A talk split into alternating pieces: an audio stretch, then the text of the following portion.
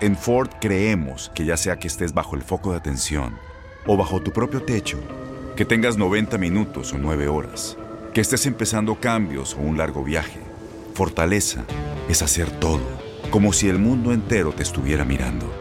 Presentamos la nueva Ford F150 2024. Fuerza así de inteligente solo puede ser F150. Construida con orgullo Ford. Fuerza Ford. Hoy en Buenos Días América conversamos con Francisco Urricieta, corresponsal de Univisión en Venezuela. La dictadura de Nicolás Maduro expulsó a la embajadora de la Unión Europea ante Venezuela. Héctor Benítez Caña, abogado de inmigración indocumentados que fueron deportados y que quieran regresar, ahora tienen una oportunidad de hacerlo. La columna política con Fernando Espuelas, como todas las semanas. El discurso del expresidente Donald Trump en Orlando, donde dice que sigue siendo republicano. Adelaida Schaff, psicóloga cognitivo-conductual. ¿Cómo discutir desde el amor y sin herir? Iñaki Arzate nos habló de la pelea de Canelo este fin de semana en Miami y Alison Marciano, chef de un hospital en Los Ángeles. Hoy es el día de la discriminación y hoy nos viene a hablar de su experiencia. Y por último, Paula Lamas, periodista con lo último en Seattle. Además, nos habla de sus podcasts. Siéntase bienvenido. Nos vamos a Venezuela. Tenemos a nuestro compañero y corresponsal de Univisión en Venezuela, Francisco Urrestieta, con nosotros. Muy buenos días, Francisco. ¿Cómo amaneces? Hola, Hola Andreina, buenos días. Saludos por aquí a tu audiencia. Gracias. La dictadura de Nicolás Maduro, bueno, expulsó a la embajadora de la Unión Europea ante Venezuela, Isabela Brilharte. No sé si lo pronuncio bien, pero ¿qué es lo que ha ocurrido? Nuevamente no están de acuerdo con el régimen. Sí, exactamente, Andreina, así es. En los últimos días, pues Nicolás Maduro ha estado cazando una pelea con la Unión Europea y la tensión ha subido tanto que ha habido órdenes mutuas de expulsión de embajadores, tanto de la Unión Europea como de Venezuela, además de reclamos diplomáticos a otros cuatro embajadores de países europeos por parte de la Cancillería venezolana y además una fuerte amenaza de revisión de relaciones con el gobierno de España que anunció a Maduro este fin de semana luego la visita del canciller de ese país a la frontera colombo-venezolana, que el mandatario socialista pues ha calificado de injerencista. Esta pelea, te recuerdo, Andreina, comenzó la semana pasada luego que la Unión Europea sancionara a 19 funcionarios del régimen y a supuestos opositores que participaron en las pasadas elecciones legislativas del 6 de diciembre, que esa organización junto con Estados Unidos y otros países calificaron de fraudulenta e ilegítima. La respuesta del régimen pues ha sido radical con esta expulsión de la embajadora de la Unión Europea en Caracas, la señora Isabel Vigante Pedrosa, quien por cierto no se ha podido ir al país por la falta de vuelos y conexiones de viaje con Europa. Y esta medida de expulsión diplomática por parte del régimen Maduro ha sido criticada por Estados Unidos, que considera que aísla aún más al régimen venezolano en el plano internacional. El gobierno de Joe Biden pues está considerando mantener las sanciones a Venezuela que heredó de la administración de Trump y coordinar un enfoque multilateral para aumentar más la presión sobre Maduro para que dé señales de cambio o inicie algún tipo de negociación con seriedad con la oposición que pues busque una transición que espera eh, el gobierno de Biden sea por la vía electoral.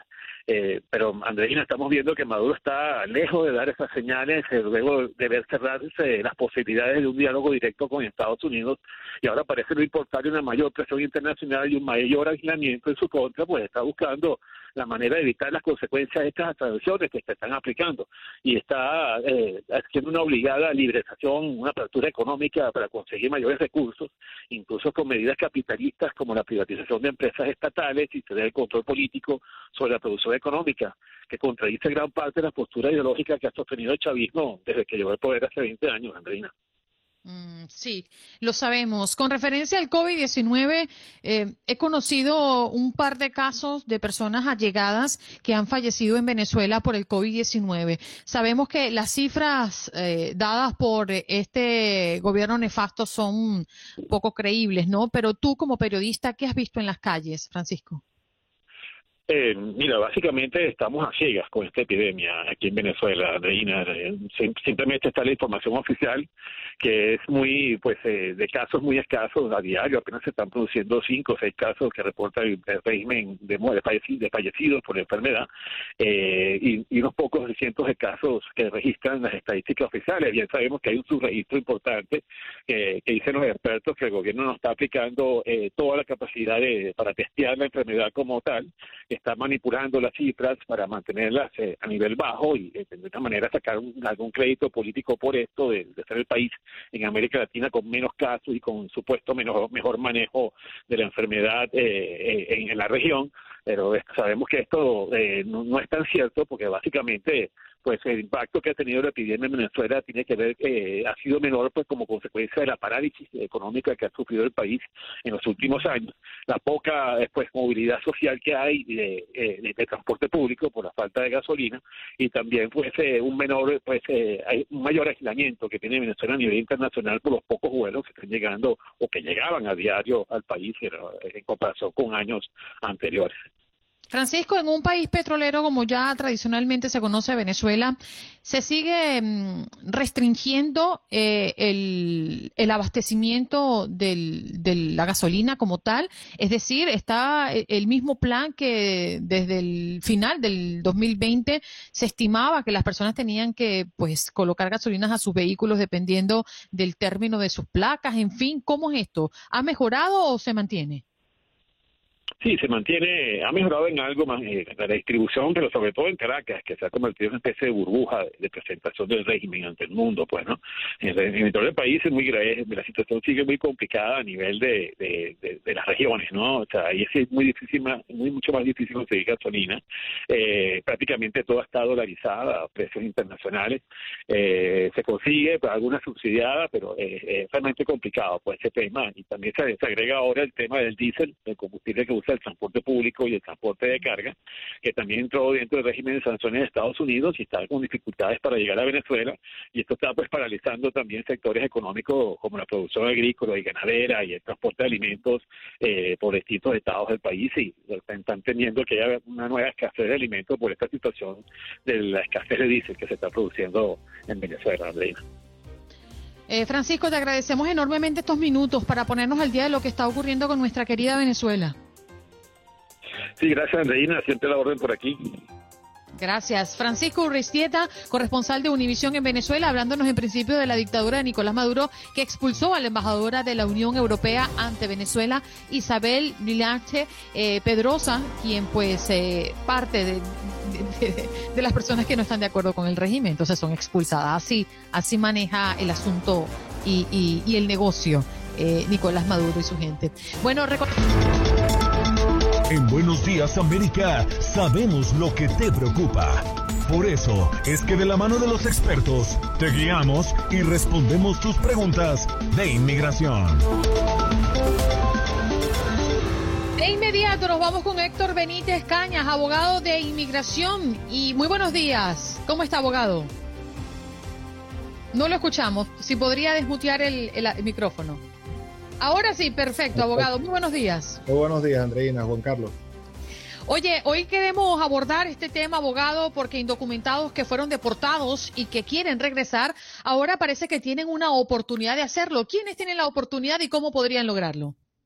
Mira, dentro del esquema de la, de la propuesta de la ley, de la, de la nueva ley de migración que está impulsando el presidente Biden, se hablaba de que todas aquellas personas que han sido deportadas desde el 2017 hasta la fecha tendrían oportunidad en caso que hubiese aprobación de esa ley para volver en el marco en el marco de un proceso migratorio, una reforma migratoria.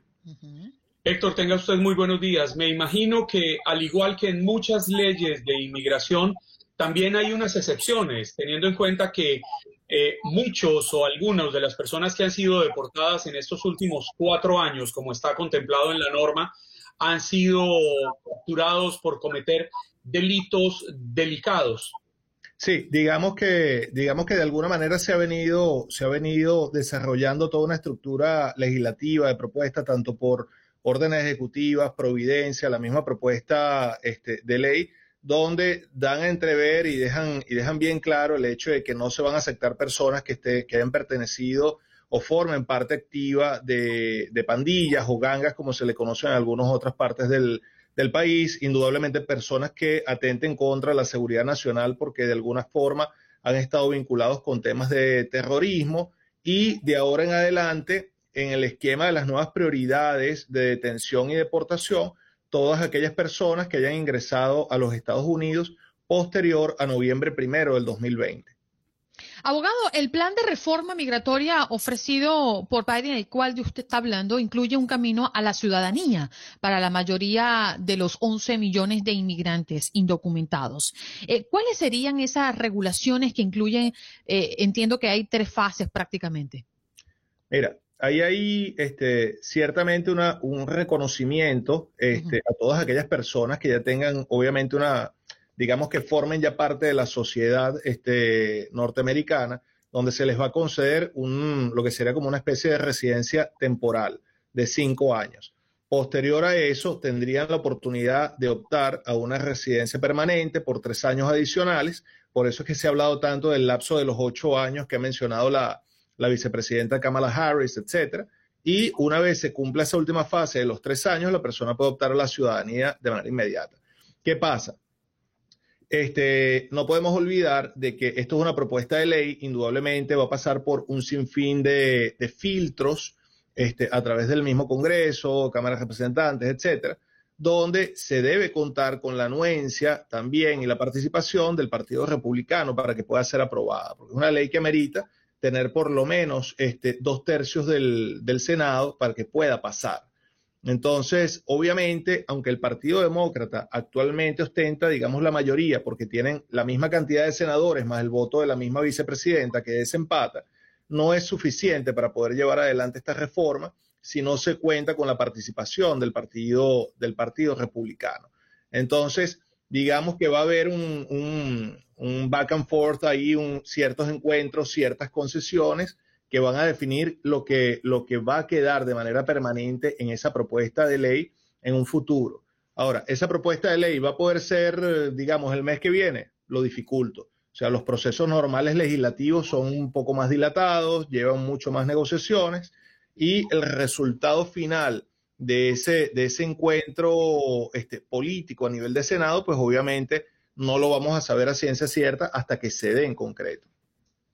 Héctor, si me permite regresar al tema inicial, el proceso que se debe surtir para que una persona que ha sido deportada a su país de origen se debe iniciar en Estados Unidos, lo debe iniciar la, propia familia, por poner un ejemplo, con un poder a un abogado, presentarse ante las autoridades aquí en el interior del país, o lo debe iniciar en el país de origen pidiendo un perdón o una solicitud en la embajada?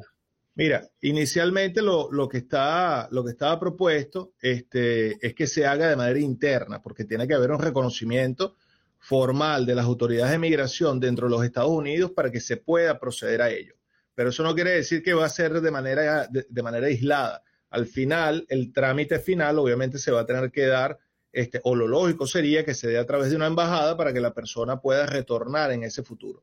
Pero te reitero, o sea, es, propuesta. Eso realmente todavía no está concreto, no está definido y por eso no puedo este, de alguna manera esperanzar a que la gente vaya a hacer uso de ese, de ese instrumento porque falta mucho camino para que se dé. La propuesta lo que habla básicamente es que estarían circunscritos en ellos todas aquellas personas, como tú bien dijiste, que no formen parte de seguridad nacional, que no formen parte de seguridad interna, etcétera, que no tengan delitos continuados y que, sea, que hayan sido deportados entre el 2017 y esta fecha. Abogado, muchísimas gracias por acompañarnos. Si quieren contactarlo, ¿dónde pueden ubicarlo? Bueno, pueden hacerlo llamando al número 786-558-5625 y también me pueden ubicar a través de las redes sociales arroba venme legal como lo podrás ver este del emblema aquí atrás que aparezco tanto en Facebook como en, como en Instagram. Bien, muchísimas gracias, abogado Héctor Benítez Cañas, eh, abogado experto de inmigración, hoy hablándonos de estos temas sumamente interesantes para nuestra comunidad. En Buenos Días América. Buenos Días América. Tu opinión importa. Nuestras redes sociales. Facebook. Buenos Días AM. Tu opinión importa. Instagram. Buenos Días América AM. Buenos días América AM. Tu opinión importa.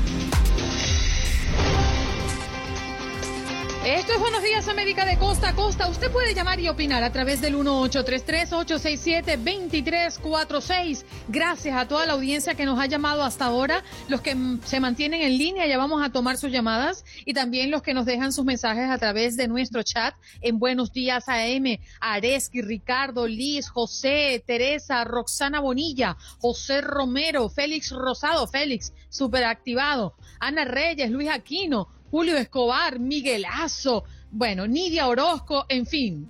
Julio Escobar, bueno, bueno, volví, con Julio.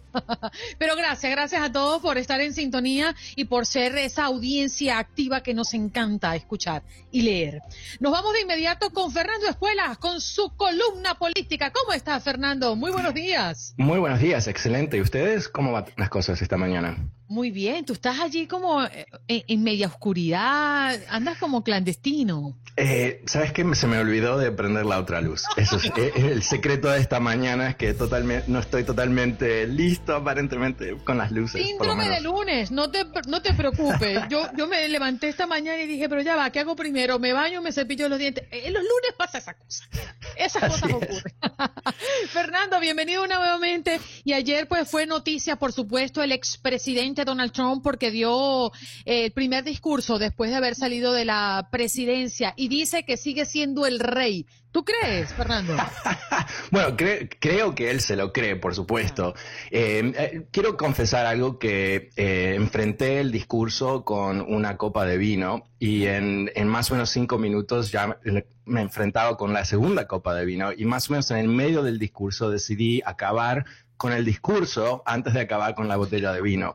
Pero eh, realmente fue muy fuerte, ¿no? no porque fue un mensaje nuevo, original, sino que repitió todas sus mentiras de muchos, mucho tiempo.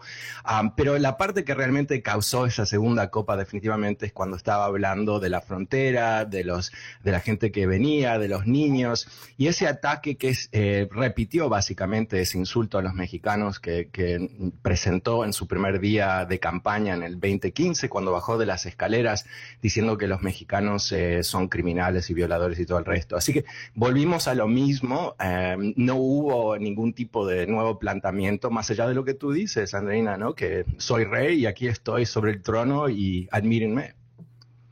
Sabe, Fernando, que de todo lo que está pasando alrededor de, de Donald Trump, del fenómeno Donald Trump, porque efectivamente es un fenómeno. Donald Trump ha demostrado que es un showman que sabe cautivar a la gente de una forma impresionante, independiente de si lo hace con verdades o con mentiras. Eso es una discusión aparte, creo yo. A mí me preocupa mucho para dónde va el Partido Republicano. Me explico. No sé qué vaya a pasar con, los republicanos que tenían aspiraciones presidenciales. ¿Qué, ¿Qué, qué, pasa con los deseos de Jeb Bush, de Chris Christie, de Santorum, de Kasich. ¿Qué pasa con el propio Ted Cruz o con Marco Rubio que en el año 2016 se enfrentaron a él y hoy en día parecieran estar arrodillados a los designios del gran rey del Partido Republicano, donde queda el hambre de poder que debe tener un político para querer cambiar el país, para querer cambiar la sociedad, para mejorar, y simplemente terminan entregando sus ideales a un hombre que a punta de un discurso fuerte, incluso divisionista, termina polarizando a la nación. Bueno, yo creo que eso es lo más interesante, lo que tú notas ahí, ¿no? Porque obviamente el Partido Republicano, como el Demócrata, está repleto de personas que quieren ser presidentes. Todos se despiertan en la mañana, se están cepillando los dientes y dicen, uh, presidente, ¿no? O sea, pero eh, yo creo que esa es la dinámica muy complicada de los republicanos. Está dividido el partido, aunque él dijo ayer que no iba a empezar un nuevo partido, que obvio, no, que eso hubiera sido completamente eh, ridículo. Pero hay otras personas, eh, yo diría un tercio del partido, que, que, no está de acuerdo con esta entrega total a, Trump y que están buscando otras salidas. Eh, yo creo que algunos de esos nombres que tú mencionas, ¿no? Kasich, por ejemplo, que fue gobernador de Ohio, hombre que muy respetado en forma bipartidaria se opuso a Trump, no tiene carrera política ya O sea, se acabó. Y alguien como Marquito Rubio, que, o sea, tiene, debe tener las rodillas totalmente cortadas, ¿no? Por arrodillarse constantemente enfrente del trono, eh, nunca tuvo principios. O sea, él estaba a favor de migración, reforma migratoria hasta que no estaba, estaba en favor de una cantidad de cosas hasta que se le complicó las cosas. Así que yo creo que eh, la realidad aquí es que Trump, por lo menos, ha dicho que él va a acabar con todos que se oponen a él. Y la pregunta es si alguien se va a eh, yo diría, despertar de que esto es una ruina para el Partido Republicano. Y algo que es importantísimo entenderlo, ¿no? Eh, eh, en un sistema bipartidario, que haya un partido completamente así loco, de alguna manera, con un, por lo menos con un líder medio loco, es bastante perjudicante para el país entero, no solamente para los republicanos, no solamente para... Ah, para el, para el sistema político, sino para todo el país, yo creo. Ayer estaba por la noche conversando con algunos seguidores en mi cuenta de Instagram y uno de ellos decía que y, y, le daba las gracias al expresidente Trump por haber dado ese discurso el día de ayer y sí, y tú te ríes, Fernando, pero sí hay un sector que está complacido, que se siente feliz de ver al expresidente hablar nuevamente para toda su gente. Él me decía que él no tenía que armar ningún otro partido porque él estaba en el lugar que le correspondía y que los republicanos han dado eh, fe de eso. Y es por ello que, de hecho, el día de ayer eh, eh, el expresidente lo que dejó ver es que se iba a lanzar nuevamente dentro del Partido Republicano, Fernando. Yo creo que ese señor tiene razón. Yo creo que ese señor entiende las cosas, ¿no? Que el Partido Republicano de hoy es el Partido Republicano de Trump y los que están en contra de Trump no son parte del Partido Republicano en una forma, por lo menos ideológica, ¿no? Eh, el tema es, eh, Trump perdió las elecciones del 2016, el voto popular, por casi 3 millones de votos.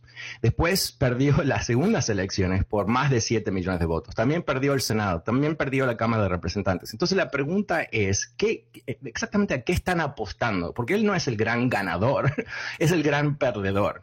Y ahí es donde a mí me preocupan mucho las cosas. Yo creo que Trump ha creado una burbuja informática propagandística, donde existe una realidad alternativa, donde él ganó las elecciones, todo, él ha ganado todo, más allá de que no ha ganado.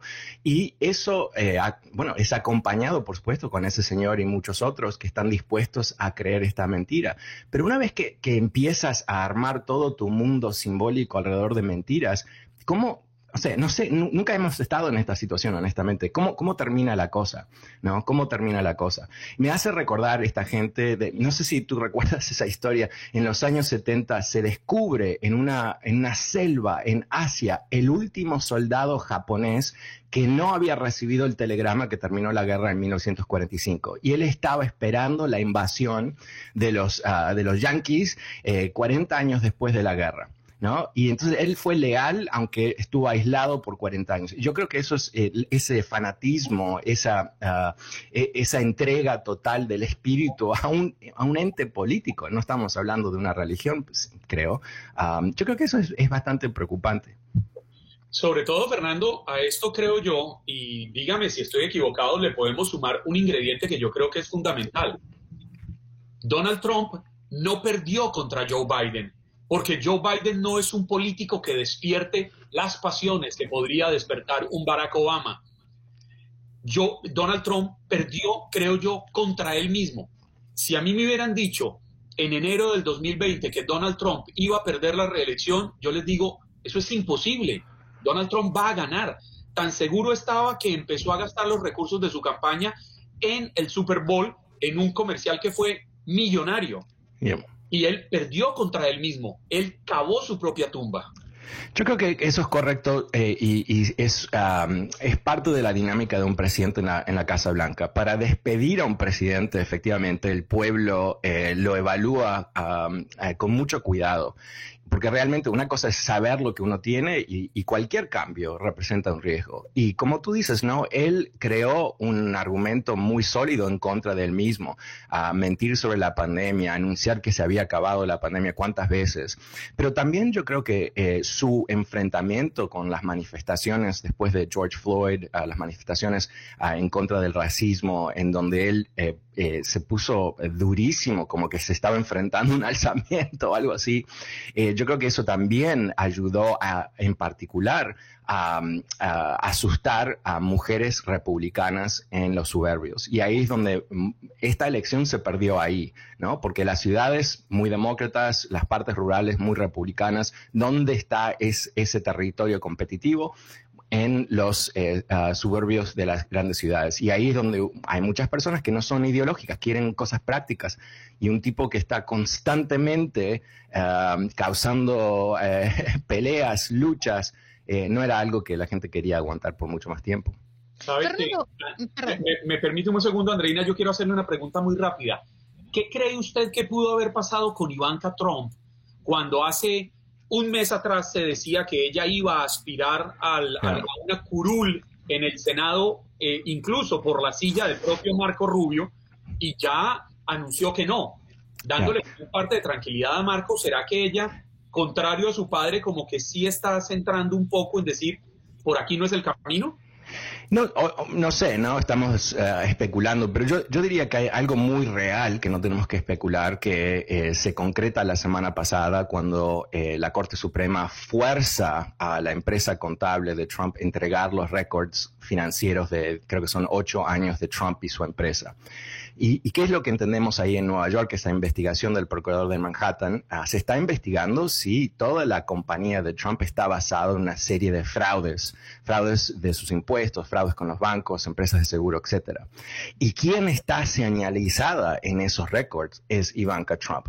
Ivanka Trump, por lo menos en lo que es público, recibió un pago de 700 mil dólares de su padre, que se, se abonó como un, en concepto de un pago de consultora, aunque ella era empleada de la empresa. Dicho de otra manera, parece un mecanismo para desviar y no pagar impuestos.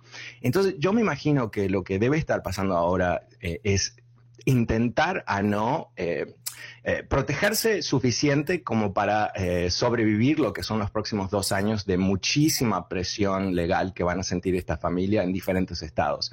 Y me imagino que si ella se presentase para cualquier tipo de elección, toda esa información se, se pone, eh, se, va, eh, va a ser el foco de esa campaña, yo diría. ¿Tú crees que Ivanka tenga madera? Yo, interesante, ¿no? Eh, a mí nunca me impactó ella, o, sea, no, nunca me pareció un, gran, la gran luz del mundo ni nada por estilo. y es una princesa, nunca ha vivido momentos difíciles en su vida. Una campaña es brutal y yo creo que es una persona fuerte, sin duda, pero al mismo tiempo eh, es una persona muy, pero muy, muy, muy, muy rica. y no sé si quiere arrastrarse por el escenario público por el resto de su vida. No sé si necesita el amor de la gente tanto como su papi. Yo tenía una pregunta, pero me gustaría desarrollarla en otro momento porque el tiempo se nos va, pero tiene que ver con la carne fresca en la política de los Estados Unidos, que aún no se deja ver y no vislumbra eh, asomarse, al menos eh, eh, en, la gran élite, digo yo, en, pensando en la presidencia de este país, Fernando. pero, que, Fernando, a que se queden los comerciales y no se quede con la pregunta. Pero yo creo que este es un tema para desarrollar el aire. A mí me encantaría que, que la audiencia completa lo escuchara, pero prometemos hablar de eso la próxima semana, si te parece, Fernando. Claro, por supuesto, me encantaría. Muy, muy divertido. Muy divertido ese Fernando y ya prepara su artillería. Fernando, pero quédate con nosotros para, hablar de otras cositas eh, en el corte comercial. Estamos conversando con Fernando Espuelas en la, la columna política de Fernando. Nos vamos con nuestra próxima invitada. Ya está lista para conversar con toda la audiencia de Buenos Días América de costa a costa. Adelaida, Adelaida Charles psicóloga cognitiva conductual. ¿Lo dije bien, Adelaida? Sí, perfecto. Muchas gracias, Andreina, Juan Carlos. Muy buenos días, doctora, con más de 20 años de experiencia en psicoterapia con adultos y adolescentes, especialista en terapia familiar y de pareja. ¿Cómo discutir desde el amor y sin herir? Porque pareciera que queremos ser escuchados, a veces hiriendo, ¿no? Y, y creo que es un grave error que cometemos cuando se supone que queremos a la otra persona, doctora. Sí, yo creo que toda pareja pasa por diferentes etapas, ¿no? Hay etapas en que uno está muy conectado, hay etapas en que uno se siente muy escuchado, pero también etapas en que uno está distanciado o hay conflictos y es importante saber manejar los desacuerdos, pero establecer un diálogo donde se pueda llegar a cierto acuerdo, a cierta negociación, donde se escuche el punto de vista del otro, pero no descalificarse, no criticarse, ¿no? O tener mucho cuidado con las palabras que uno dice, porque a veces la idea es que este, esta discusión nos lleve a mejorar nuestra relación, no a herirnos o ofendernos. Y hay muchas maneras como uno puede descalificar a la pareja y a veces sin darse cuenta que lo está haciendo. Adelaida, me llama mucho la atención que usted plantea aprender a discutir. Yo creería que antes de aprender a discutir hay un primer paso, no sé si, si, si lo comparta, y hay que aprender a callar, aprender a callar en los momentos en los que uno está caliente, en los momentos en los que uno puede cometer el error de decir cosas que no debe decir, aprender a, ser prudente en ese momento, enfriarse y ahí sí buscar el espacio para discutir desde el amor. Exacto. Por ejemplo, en esto un poco quería centrarme, ¿no? O sea, realmente yo escucho a mi pareja, puedo decir cuando algo me gusta, cuando algo no me gusta, ¿por qué voy a plantear algo como yo tengo la razón, tú estás equivocado? ¿Eso nos lleva a algún tipo de solución? No, sino más bien, ¿por qué para ti es importante esta postura? ¿Desde cuándo piensas esto? ¿No? Desde una uh, alternativa de poder tener curiosidad y entender su visión, ¿no? Eh, ¿Qué cosas hago yo que complican esta situación? ¿Cómo podría ser yo para que te sintieras mejor? Porque a veces hay problemas que no se solucionan. Hay situaciones económicas, situaciones familiares que no son fáciles de resolver en una, dos o tres conversaciones. Pero la idea es que tú sientas que tu pareja trabaja en equipo contigo, que te entiende, que te comprende. Y imaginemos una pareja que de repente hay una suegra que es muy entrometida. Eso no va a cambiar pero lo que sí puede suceder es que él le demuestre a la esposa que entiende su pesar, que cuando hay un momento en el cual la suegra puede hacer un comentario un poco duro, le pueda coger la mano o la pueda mirar, y esa mirada significa yo estoy acá contigo. Tú y yo sabemos que mi mamá a veces te descalifica. Entonces hay mucho, hay muchas señales que se mandan a nivel no verbal que permiten a la pareja hacer, hacerte sentir que estás conectado con él que te cuida, que te respeta, ¿no? Doctora, tengo, tengo una gran duda. Cuando herimos con la palabra en medio de una discusión de pareja, ¿está directamente relacionado con el carácter o está directamente relacionado con lo emocional? Es profunda mi pregunta. Eh, Juan Carlos se quedó como echando para atrás. Lo, lo, que pasa es que hay personas que tienen temperamento un poco más fuerte, pero al final del día es cómo lo planteas. nosotros mucho diferenciamos en las terapias la queja y la crítica. Yo puedo llegar a, un departamento y decir, eh, ay caramba, este, yo he llegado, los dos hemos venido de trabajar tarde y mira, todo está desordenado, pero claro, qué egoísta eres, tú llegaste primero y no ordenaste nada. Y siempre tengo que ser yo la que tengo que llegar a lavar los platos, cuidar a los niños. Tú no me respetas, siempre dejas todo en desorden y esperas hasta que llegue yo que me encargue de cuidar ¿no? a los niños y, ordenar las cosas. Pero eso no nos lleva a ninguna solución. En cambio, si yo tengo un comienzo más suave, yo llego y la cocina está desordenada, ¿tú crees que el que llegue primero puede comenzar lavando los platos? Y después yo te ayudaré, ¿no? O sea, no atacar, no discutir, comenzar con palabras como tú siempre haces esto, tú nunca haces aquello, pone a la otra persona a la defensiva, ¿no? O ponerle adjetivos qué egoísta eres, qué desconsiderada eres. Eso hace que nuestra pareja ya no quiera colaborar, eso hace que nuestra pareja más bien, como decimos en Perú, saque las garras. ¿no? Adelaida, o entender la importancia también de cerrar ciclos, cerrar episodios puntuales y no caer en el error de estar recriminando, porque algunos dicen que son las mujeres, no, yo creo que somos mujeres y hombres por igual, caemos en la tentación de recordarnos hasta el Viejo Testamento, sin entender que hay episodios de la vida que hay que ir cerrando, porque si caemos en esa carga de acumular y acumular y acumular, va a llegar un momento en que no nos vamos a soportar como pareja. Exacto. Y las mujeres a veces tendemos a ser más críticas que los hombres, pero los hombres tienden a poner una muralla y decir, ya no escucho más. Eh, sería importante comenzar quizás con frases como yo, yo siento, no tú, tú haces, sino yo, yo me siento mal cuando llego del trabajo y escucho siempre lo, cómo te fue a ti, el problema que tú tuviste en la oficina. Y a mí me gustaría que a veces también me preguntaras cómo me fue a mí o qué problemas tuve yo también en el día de hoy, ¿no? Entonces, eso sí pone a la persona y a la pareja en una situación de querer escucharte. La actitud a la defensiva se genera cuando uno critica y el otro se autojustifica. Por ejemplo, eh, ¿por qué no limpiaste? Si habíamos quedado que tú limpiabas. Ah, no, yo no lo hice porque yo ya limpié el patio. ¿Para qué iba a limpiar la cocina si tú llegas muy tarde? ¿No? O, por ejemplo, adoptar una posición de víctima, ¿no? Donde, claro, yo siempre hago un montón de cosas, pero tú nunca aprecias. Para ti nada es suficiente. Pero si la persona se está quejando, quizás habría que preguntarle qué es lo que esperaba que uno hiciera. Aclarar las cosas. Pero colocarse en una posición de decir, claro, yo todo lo que hago tú no lo aprecias, no soluciona. Hace que las cosas se acumulen, que es lo que tú decías, sacar esa lista, esa lista, ¿no? Es una lista eterna. O, o por ejemplo, contraatacar, ¿no? Ah, tú estás diciendo que yo soy egoísta. Ah, no, pero fíjate, la egoísta fuiste tú la otra vez cuando yo te pedí que pospusieras tu evento y tú no quisiste hacerlo. Entonces, esas posturas donde uno contraataca o se hace la víctima o se autojustifica, no sirven. O poner contraejemplos, ¿no? Yo le digo a mi pareja, creo que no estás jugando mucho con nuestra hijita. Deberías de jugar más con nuestra hijita porque es pequeña y necesita de ti que eres su papá. Ah, no, pero fíjate, hace unas semanas sí me senté con ella hacer rompecabezas. Entonces es como un diálogo de sordos, donde la persona no dice, ¿por qué piensas que no juego con ella? ¿Te parece que no estoy muy presente en la vida de ustedes? Eh, estoy llegando muy tarde, quizás, ¿no? ¿Cómo podríamos hacer? Te voy a poner de ejemplo. Te voy a poner de ejemplo, doctora. Eh, en mi relación, Jorge guarda. A Jorge acumula, Jorge va como aguantando y cuando esto es una olla de presión que se desborda. Un volcán. Sí, yo soy diferente. A mí lo que no me gusta, paz lo digo. A mí no me gusta, paz lo digo. Dice Juan Carlos que yo no tengo regaño repetido.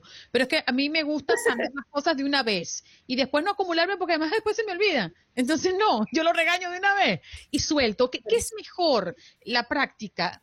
¿Reaccionar en el momento porque también estamos hablando del nivel de temperatura, ¿no? Que debemos también tratar de bajarle dos para no herir, ah. porque en ese momento estamos muy acalorados. ¿Es guardarnos o es de una vez expresar lo que sentimos? ¿Qué es mejor, doctor? Depende de la situación emocional en la que estés. No se puede conversar ni discutir un tema importante cuando uno o ambos están alterados, porque lo que va a salir son comentarios de reproche te va a salir un tono hiriente y la conversación no va a terminar en nada bueno. Entonces, si uno está muy acalorado, lo mejor que hay que hacer es decir, ¿sabes qué? Estoy un poco cargado. Hablemos de repente mañana de este tema. Ahorita no, prefiero no hablarlo. Y la otra persona tiene que aceptar esta postura, porque puede ser que yo quiera seguir conversando, pero si mi pareja me está diciendo, mejor hablemos de esto mañana, ahorita estoy un poco estresado o cargado, esto debería ser un código de pareja para terminar la conversación, porque todo lo que venga de ahí para adelante no va a ayudar. Van a ser reproches, van a ser descalificaciones, va a venir este círculo vicioso de ponerse a la defensiva y contraatacar. El asunto es aceptar la responsabilidad que uno tiene en el problema. Si yo le cargo a mi pareja con toda la responsabilidad del problema, no me estoy haciendo partícipe. No soluciono, complico más las cosas. Y por eso hay esa acumulación que tú dices, ¿no? Doctora, la Perdone que le interrumpa. Dice, por favor, doctora, ¿qué hacer con una pareja que te tilda de sábelo todo y que te desautoriza ante tus hijos? Ah, ok. Ese es otro punto importante. Lo que pasa es que cuando vienen estos insultos o adjetivos muy sutiles, ¿no? Estamos entrando ya en el desprecio. Uno puede criticar, pero si la crítica aumenta nivel, aparece el desprecio. El desprecio son comentarios como, por ejemplo, ah, tú siempre gritas. Claro, si eres igual a tu madre, que era una bruja, ¿qué puedo esperar? O comentarios como, tú siempre haces opiniones tan interesantes, ¿no? O sea, esas, esas son esas pequeñas maneras de insultar, ¿no? Donde uno se refiere a los familiares, donde uno saca a la luz trapitos, eh, escenas, eh, debilidades, cosas de temperamento del otro, ¿no? Y el desprecio genera ya un nivel de hostilidad tan alto en los dos que ya la relación se deteriora. Cuando hay desprecio, ya es un punto grave en la pareja, ¿no? Porque muchas veces eso va a terminar en que uno de los dos se amuralle o ambos se amurallen y se distancien y a la larga o hagan vidas en paralelo o termine uno de ellos pidiendo la separación, ¿no? O sea, son comentarios donde hay humillaciones, donde uno no se siente ni apreciado ni reconocido por el otro, cuando más bien lo que hay que hacer es crear una cultura de aprecio y de cariño. Oye, te agradezco que hiciste la tarea de matemáticas con nuestro hijo. Oye, qué rico preparaste el almuerzo. Tu cocina siempre delicioso, ¿no? O qué buen papá eres. Me encanta saber que si a mí me pasara algo, tú vas a poder sacar adelante a los chicos, ¿no? Si tú expresas de manera regular tu aprecio, tu gratitud, tu afecto a tu pareja, vas creando como un colchón que amortigua.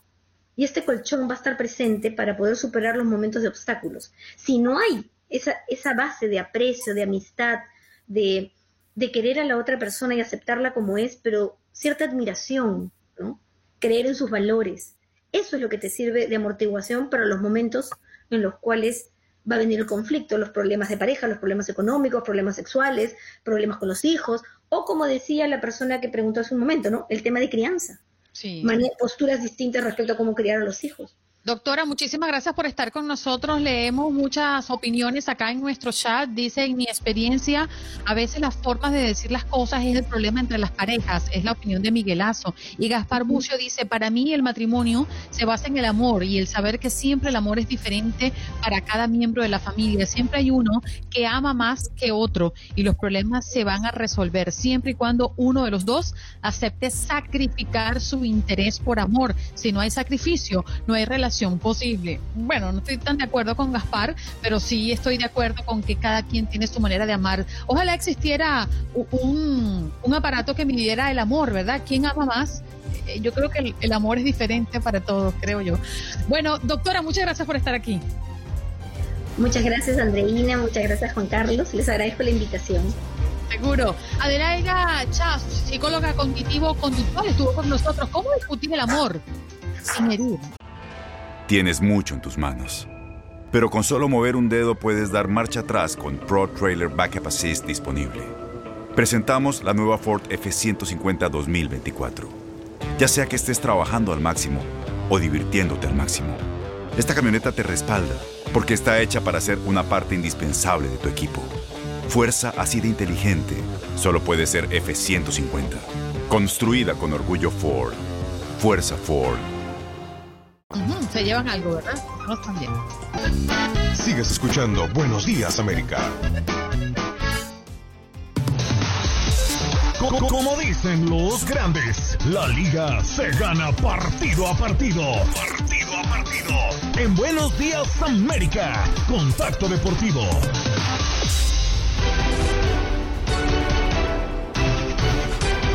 Listo para conversar con Iñaki Arzate. Iñaki, muy buenos días. Bienvenido a Buenos Días América de nuevo.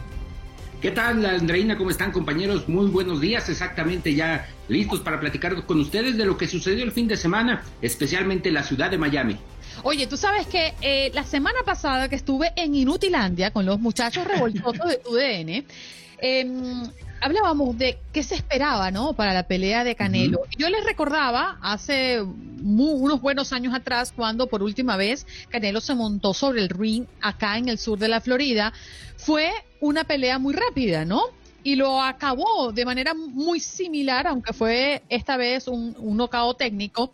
Eh, y muchos decían, no, es que Canelo no, no, no, no, va a hacer eso en esta oportunidad. Y fíjate que ocurrió de manera rápida, ¿no? Eh, ¿Cuál fue tu percepción? ¿Crees que faltó espectáculo en la pelea de Canelo, más allá de que fue contundente y eso gusta al que va por Canelo? Claro, eh, especialmente porque ya viene cargando con esa cruz Saúl Canelo Álvarez de enfrentar a boxeadores que en algún momento se decía que eran rivales a modo, que en algún momento se decía que no tenían el nivel suficiente para encalar a Canelo. Aquí lo que representaba era lamentablemente para Saúl la responsabilidad de enfrentar a este tipo de boxeadores como Avni Yildirim, el retador mandatorio que tenía el derecho desde hace tres años y que después de dos años de estar parado debido primero a la pandemia y posteriormente a lo que sucedió en una pelea polémica con el estadounidense Anthony Derrell, en una decisión eh, un poco polémica en el aspecto de que era un cabezazo, de que los, eh, los jueces determinaron otro tipo de, calificación de ver el combate. Yo creo que Abni Gildirim, la verdad aquí lo que hay que ver es por parte del Consejo Mundial de Boxeo cómo organizar, cómo en este caso clasificar a sus boxeadores, porque un boxeador de este tipo, compañeros, no puede ser posible que sea el número uno. Obviamente tenía su derecho a ser el retador por el título del CMB, pero lamentablemente el nivel que nos mostró, yo creo que literal no pega ni estampillas el joven Abni Yildirim. Ya lo habíamos apreciado en otras ocasiones, pero en esta ocasión contra Saúl Canelo Álvarez apenas sintió la pegada del mexicano y eso la verdad nos dejó muy, muy decepcionados. Eh, Juan Carlos, ¿de qué te pareció la pelea? Mi querida, con Juan Carlos. mi querida Andreina, no la vi.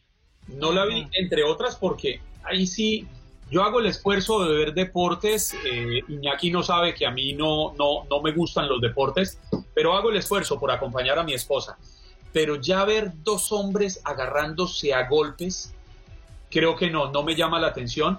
Entre otras cosas, porque si algo he tratado de superar en la vida es dejar de ser conflictivo. Yo fui un hombre muy conflictivo en mi juventud y me ha costado trabajo dejar de serlo y, y he encontrado una tranquilidad que me encanta. Entonces, ponerme a ver a dos agarrándose a golpes, me niego a eso. Oye, por cierto, eh, Iñaki, mm, eh, el show fue a todo dar. Claro, nos comentaba Saúl durante la semana que iba a haber un show espectáculo singular y ya el día del, del pesaje nos señalaba que había platicado con J Balvin, tenía 15 días de platicar con J Balvin, que quedaron en presentarse en esta ocasión en el Estadio de los Delfines, especialmente perdón compañeros, especialmente por el tema de J Balvin que tenía una canción nueva, una, una composición nueva que quería presentar y le dijo Canelo, venga, te espero en 15 días y me acompañas en el recorrido del escenario a lo que es ya el ring. Y sí, la verdad de la producción en este aspecto para J Balvin y Saúl Canelo Álvarez fue única y yo creo que duró más esta producción musical que la pelea, ¿eh? Yo creo que duró más la producción musical que la pelea y el show que se esperaba con, estos dos eh, integrantes de lo que fue la velada en el Estadio de los Delfines fue única. Eso sí, es parte fundamental de cómo han consentido a El Canelo, especialmente la promotora. La promotora británica Matchroom Boxing, que cabeza Eddie Hearn, es parte fundamental de cómo poco a poco va dando estos pequeños grandes detalles a Saúl, dándole la autorización que haga este tipo de shows, poniéndole en, en su habitación en el hotel que fue la burbuja un pequeño mini campo de golf para que esté distraído, para que se entretenga. Esos pequeños grandes detalles que tal vez ya no existían con Golden Boy Promotions son los que se han ido ganando al boxeador mexicano, la empresa promotora, promotora de Eddie Bueno, y está muy cerca la próxima pelea, ¿no? De Canelo, Iñaki. Ahora busca la unificación de la corona de las 168 libras. Correcto, y ahora diría Canelo, who's next? ¿Quién viene? Porque esta es una frase que se caracterizó en San Antonio con el mismo promotor Eddie Hearn y ahora viene Billy Joe Sanders para el 8 de mayo, lo que representa esta posible pelea en Las Vegas, Nevada, después de que hace un par de semanas la Comisión Atlética autorizar en este aspecto eh, a Canelo Promotions organizar eventos en la Ciudad del Juego. Por tal motivo, se habla de que sería Las Vegas o tentativamente, dependiendo cómo vaya evolucionando la, la pandemia, especialmente en el Reino Unido, piensan obviamente llevar este combate a Londres para realizarlo en aquellos lugares. Todo va a ir evolucionando. Billy Joe Sanders será el próximo rival. ¿Por qué? Porque ostenta el título de la Organización Mundial de Boxeo y es ahí donde Canelo sería la tercera corona de cuatro que, de cuatro que son las más importantes. Las restantes serían en el mes de septiembre, tentativamente contra Caleb Plant, quien es el campeón de la Federación Internacional de Boxeo. Iñaki, muchísimas gracias por estos minutos que nos ofreces, ¿eh? Al contrario, buen día, muy buen día, eh, Juan Carlos, buen día, Andreina, y obviamente estamos al pendiente de lo que sucede en el mundo del boxeo. Seguro, un abrazo Iñaki Arzate, que estuvo allí transmitiendo para tu DN esta pelea de Canelo y Canelo. Lo hizo, lo prometió y lo cumplió. 1-833-867-2346. Ese es nuestro punto de contacto, nuestra línea telefónica. Nos vamos de inmediato con nuestra próxima invitada. Ya está lista y conectada con nosotros para hablar de este tema que lo hemos mencionado desde el arranque del día por ser el día de la discriminación. Eh, les traemos la historia de una mujer transgénero que ha sido víctima de discriminación. Alison Marciano, chef de un hospital en Los Ángeles. Alison, gracias por estar con nosotros. Muy buenos días, América, para ti. Hola, ¿qué tal? Buenos días, Alison, aquí saludándolos desde Los Ángeles, California. ¿Cuál ha sido para ti ese momento más difícil a propósito de que hoy estamos trayendo sobre la mesa el Día de la Discriminación? Tu historia eh, la, conocemos, pero quizás muchos de nuestros oyentes no la conocen. ¿Podrías resumirnos un poco lo que has vivido en los últimos años? Claro, eh, mira, en los últimos años ha habido muchas organizaciones que han luchado por nuestros derechos uh, aquí en California y en la actualidad tal parece que esos, esos esa lucha no ha sido pues del todo muy bien o ha habido gente que en realidad no lo ha aceptado.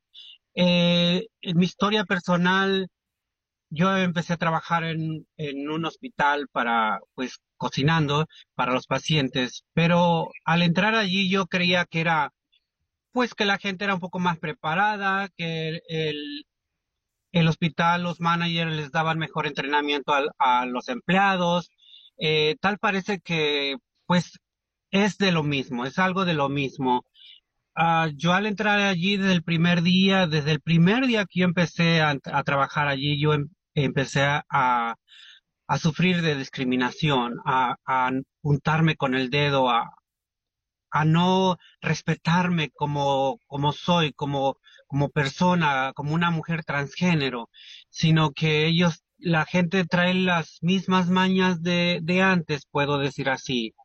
Uh, he sufrido mucho de, de, la gente me señala de, hola joven, hola señor, eh, a lo mejor ha de ser por mi voz, no, no lo sé. Eh, parte de eso ellos me lo han dicho, pero es muy triste eh, saber que hay gente que aún en estos tiempos no, no toleran uh, las diferencias de, de, de otras personas. Alison, y es que entender esa diferencia parte de la tolerancia, parte de, del respeto precisamente a la diferencia, es entender que la vida no está en blanco y negro, que la vida tiene una amplia gama de colores, de diferentes matices, así como, como la, las decisiones o las posiciones que cada persona tiene en, en la vida. ¿Qué cree usted que se necesita desde el gobierno, desde los legisladores, para construir un mundo más diverso, para construir un mundo donde quepamos todos? Bueno, donde quepamos todos, todos, en realidad todos estamos aquí porque todos cabemos. El gobierno lo único que tiene que hacer, yo creo que como así se hacen propagandas como para, para candidaturas, eh, yo creo que, yo creo que también sería útil el dar a conocer más continuamente qué es una mujer transgénero, incluir eh, esas palabras en cualquier lugar, a cualquier hora, eh, no sé, como en como cuando vamos a la calle y vemos cualquier anuncio de cualquier cosa, por no mencionar algunas. Eh, yo creo que eso es lo que hace falta aquí en, en Estados Unidos. Alison, para cerrar, nos gustaría que le dieras un mensaje a todas aquellas personas. Si tuvieses al frente aquel que te señaló, aquel que te discriminó, aquel que te dijo alguna palabra grosera, que te agredió, algún comentario que te haya herido, tú, en nombre de los transgéneros, ¿qué podrías decirle como mensaje para cerrar esta entrevista a propósito del Día de la Discriminación? Bueno, yo más que nada le diría que pues que se prepare un poco más, que yo en realidad no ando buscando quien me acepte, porque en realidad yo ya me acepté a mí misma. Hace falta que ellos se acepten y acepten la tolerancia, la gente diferente, porque habemos mucha gente diferente. Alison, muchísimas gracias por estar con nosotros. Qué bonito mensaje para cerrar. Gracias a ustedes, buen día. Un abrazo. Alison Marciano, eh, chef de un hospital en Los Ángeles, a propósito del Día de la Discriminación, traemos pues esta historia de una mujer transgénero que ha sido víctima de discriminación justamente. En Buenos Días América se habla de política. Ay, ay, ay, ay, ay, la cosa se pone buena porque a ustedes no les gusta la política, pero les entretiene. Paula, Paulita querida, Paula Lamas, periodista con eh, las noticias desde Seattle, ¿cómo amanece? Déjame quitarte este banner, porque es un poco odioso tener este banner cuando tenemos a ti. además, Paula, es un banner que pone a Andreina Gantica para burlarse de mí. ¿Yo? Ay, ¿cómo así? Paula, ¿no crees eso? Paula, voy a aprovechar para ponerle que. Bullying, no puede ser. Ayúdeme, usted como venezolana, ¿qué hago para controlar a otra venezolana que me hace bullying, que me hace matoneo, que se burla? Reconociendo que así y todo la quiero profundamente. Eso es cariño, eso es cariño. De, de, Venezuela, en este caso, yo sé que Andreina está expresando su cariño. Eso no es bullying. Eso depende de quien lo recibe, no de quien lo lanza. Parcera, adelante, siga manifestando su cariño, por favor. Todo es, bonito por dentro y ya eso lo hemos conversado. bueno, Paula, ha pasado un año desde que nos encontraron el primer caso de COVID en el país. Oye, y todavía estamos en esta situación, yo no me lo imaginaba. Así es, este fin de semana se cumplió oficialmente el primer año de cuando se encontró un caso de COVID-19 en el país y fue justamente aquí en esta región en eh, específicamente el área donde vivo, en Kirkland, en un centro de personas de la tercera edad, donde lamentablemente la negligencia y este virus se llevaron a 39 personas de golpe y porrazo, como dicen, de un solo golpe. Y este fin de semana se conmemoró acá en, este, en esta región sobre todo esta situación.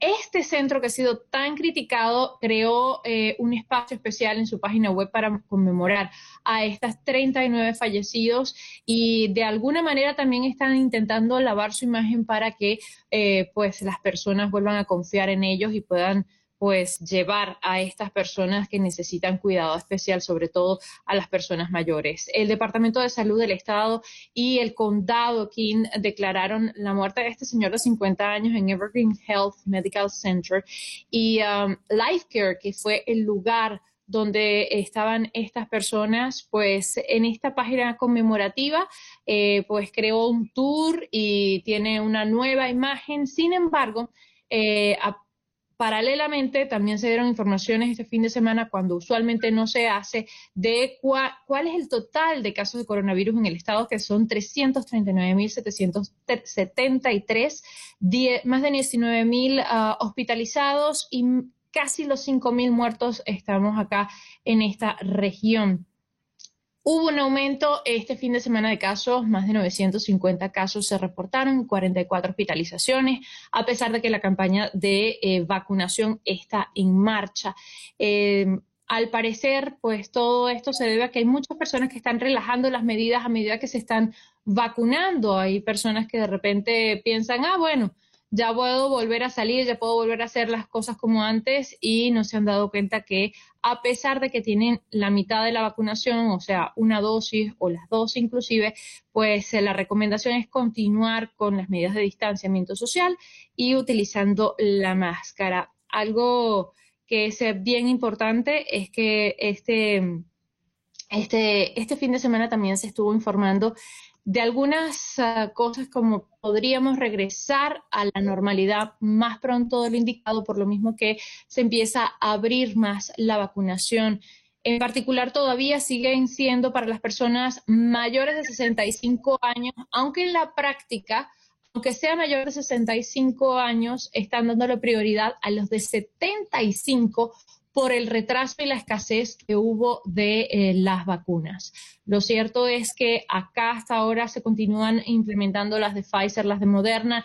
Gracias a Dios ahora hay una nueva que es la de Johnson Johnson. La gente tiene muchísima esperanza en esa también porque solamente una dosis en lugar de dos y tuvo pues ah, la oportunidad de realizar pruebas con las nuevas mutaciones. Pero aquí en general las personas están, como dicen, estrenamos hoy el, uh, la primavera meteorológica con 56 grados y eso parece que va a ser así el resto de la semana y eso nos da a todos esperanzas de poder continuar eh, y salir de esto rápido.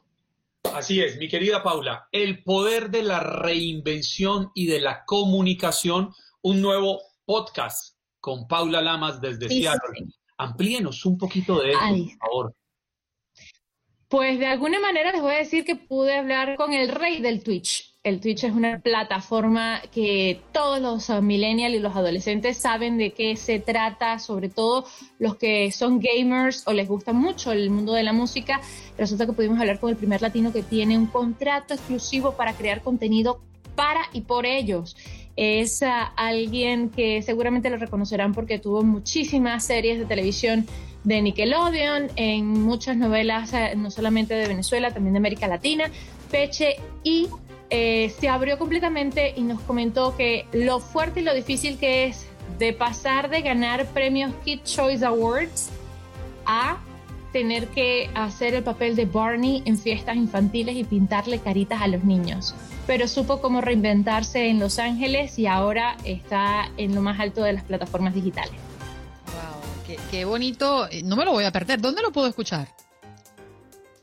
En, Paula, en Power Moment with Paula Lamas en casi todas las plataformas digitales de podcast. Y si no manejan lo que son las plataformas digitales de podcast porque les parece complicado, porque no lo sabe, porque no ha bajado la aplicación, pues paulalamas.net, allí lo pueden escuchar paulalamas.net. Allí vamos a ver, además, vamos a ver esta preciosa mujer que también ha buscado esa manera de comunicar, ¿no? Para los que nos abrimos a los podcasts. Yo soy amante de podcast, así que yo te voy a ir a escuchar en podcast, como siempre lo hago. Paula, un abrazo. Por allí.